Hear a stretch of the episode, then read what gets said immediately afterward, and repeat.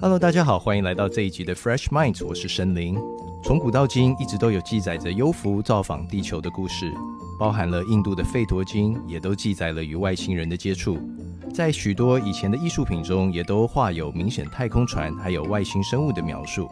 可是为什么这么大条的事情，每当有人公开提起 UFO 或者是外星人的时候，通常会惹来的是一阵嘲笑或者是讽刺？今天要跟大家介绍一位美国非常知名的外星人研究者 Stephen Greer。过去几十年有上百次与外星人联系的经验，他发现外星文明其实一直尝试跟地球人建立和平的关系，但这个事实被一些非常有权力的人刻意的隐瞒。而这个组织的名字叫做 Illuminati，翻译成中文叫做光明会。但究竟为什么光明会的人这么怕大家知道有外星人存在呢？原因是因为，当地球人知道有外星文明的存在，这个事实若是被公布，就会彻底改变地球人生活的方式。这些帮助人类文明进化的技术会改变人类的思维，威胁到光明会的利益还有权利。光明会的目的是要掌控人类，让人类变成他们设计的金钱系统中的奴隶。这也就是为什么我们的社会人口之间的贫富差距这么大，百分之三的人握有百分之九十七的财富。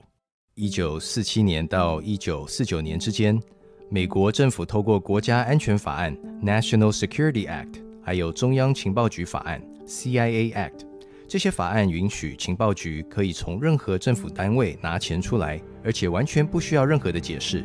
也就是说，钱被偷了也不可能有人查得出来。美国总是有某些借口来编制一个新的假想敌。不知道大家有没有注意到，美国在世界各地总是会刻意塑造某些敌人。有他们的脚步地方，就一定有战争。从苏联到北韩、中东，现在到了中国。最夸张的是，美国国防部有三兆美元凭空消失，完全没有任何记录。这些跟国防部做生意的人，全部都是私人企业，所有的交易完全保密。这个部分没有任何的政府单位，包括总统可以管控得了。According to the Comptroller General of the United States. There are serious financial pro management problems at the Pentagon. Fiscal year 1999, 2.3 trillion missing. Fiscal year 2000, 1.1 trillion missing. And DOD is the number one reason why the government can't balance its checkbook. I would like for you to respond to the questions that I've put to you today. I've forgotten what the second question was. 美国第三十四任总统 Dwight D. Eisenhower 在他退任前，一九六一年的一月十六号，在全国的电视机上发表了他最后一次的演讲。但是这段演讲他并没有炫耀自己执政时的政绩，反而是用他仅有的宝贵时间，警告美国已经不小心的培养出了一个隐藏版的敌人。美国因为世界大战的局势所需，被迫成立一个非常庞大的军事工业产业。而这个产业的背后，都是最大的银行家、石油公司，还有军火商。这些人的权力已经超出了美国总统。任何人试图干涉他们的事，都会被打压、霸凌，甚至杀害。光明会掌握了联准会、世界经济、军事、银行、石油、能源、教育系统，还有媒体。可以说，地球上每个人的自由都操控在他们的手上。有没有优抚，早就不是一个需要被讨论的议题。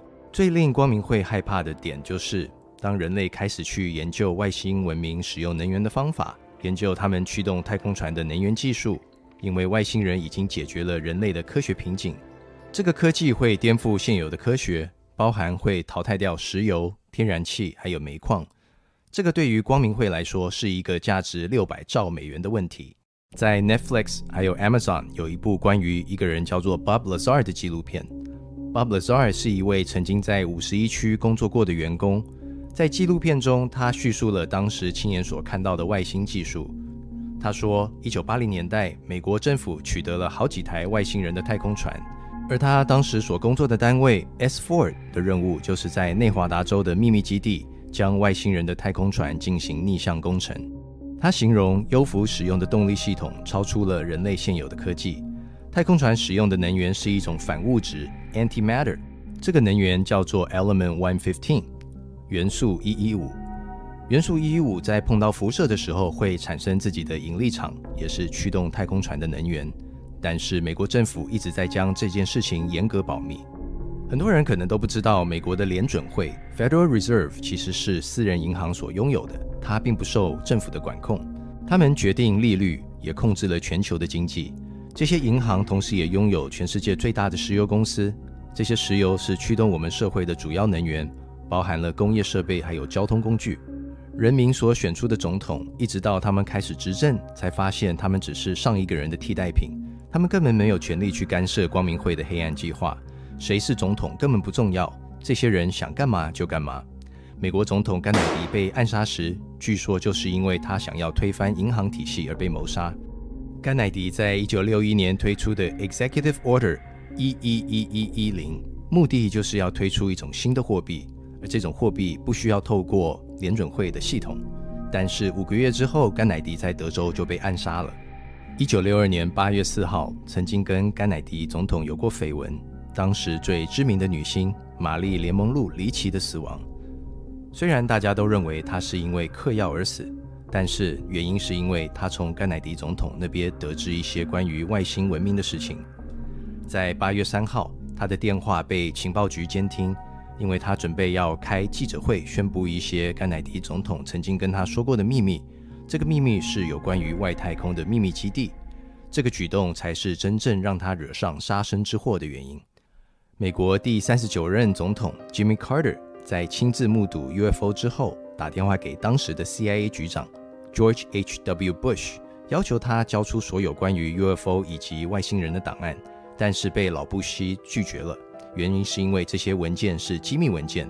对于情报局来说，总统没有必要知道这些事情，因为总统只是阶段性的员工而已。我们之前有聊到过，遥视的高手 Ed Damus 告诉我们，在外太空其实有一个星际联盟，但是地球并不在联盟里。原因是因为我们的文明还不够成熟，还不够资格进入联盟。一九四五年到一九九八年之间，地球人引爆了两千五十三颗核子弹，美国就占了一半的数量。当人类开始互相使用这种大规模的杀伤性武器，在外太空观察地球的外星文明看到这个情况，心里想：天哪，这些地球人真的是太夸张了！他们不但对自己的文明、自己的星球是个威胁，他们也开始对外星的文明、其他的星球成为了威胁。在军方工作的员工也曾经目睹，当军方试图发射核子弹的时候，现场曾经出现过太空船对弹头发射镭射光线。接着弹头就完全失灵了。外星人的行为很明显在警告地球人不要乱来，他们不会允许人类如此破坏地球。根据诺贝尔奖得主 Schrödinger 的理论，宇宙中只有一个意识，也就是说，我们跟宇宙的万事万物在意识层面都是一体的。Stephen Greer 将这个意识的概念沿用在与外星文明联系，他们经常带领团体到完全没有光害的地方，一些幽浮经常出没的景点。透过深层的冥想，透过遥视的技术，透过练习调整意识状态，观想外星人所在的地点，然后观想我们的银河系，观想我们的地球，然后最后观想他们进行冥想的地点。理论上，宇宙中的外星人可以透过意识收到这个呼唤的讯息。他们多年的经验发现，外星文明接到讯息后，会穿越时空，穿越不同的维度，立即的显化在他们身边。在 Stephen Greer。二零一三年的纪录片《天狼星》说，一个欧洲的组织联系了他，因为这个组织在阿塔卡马沙漠找到了一个类似外星人的尸体。从这个生物的头颅上可以看到他的头骨破裂，也是他致死的原因。Stephen Greer 的团队将这个尸体送到了斯坦福大学来进行研究。斯坦福大学的 Gary P. Nolan 采用了最先进的设备以及影像技术来证实这个生物绝对是真的，不是人造出来的。DNA 的分析也证实了这个生物非常接近人类。这个生物跟人类构造不一样的点，除了明显的大小、脸部发育不健全、下颚发展不完整、头颅形状，还有就是这个生物只有十根肋骨，而人类通常有十二根肋骨。从这个生物的骨头密度，从它的膝盖关节分析，这个生物大约是六到八岁之间。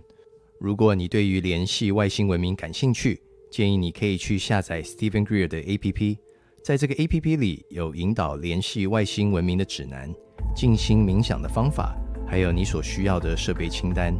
你还可以透过 APP 的网络看到整个地球，你所处的周遭有多少人在尝试与外星人联系？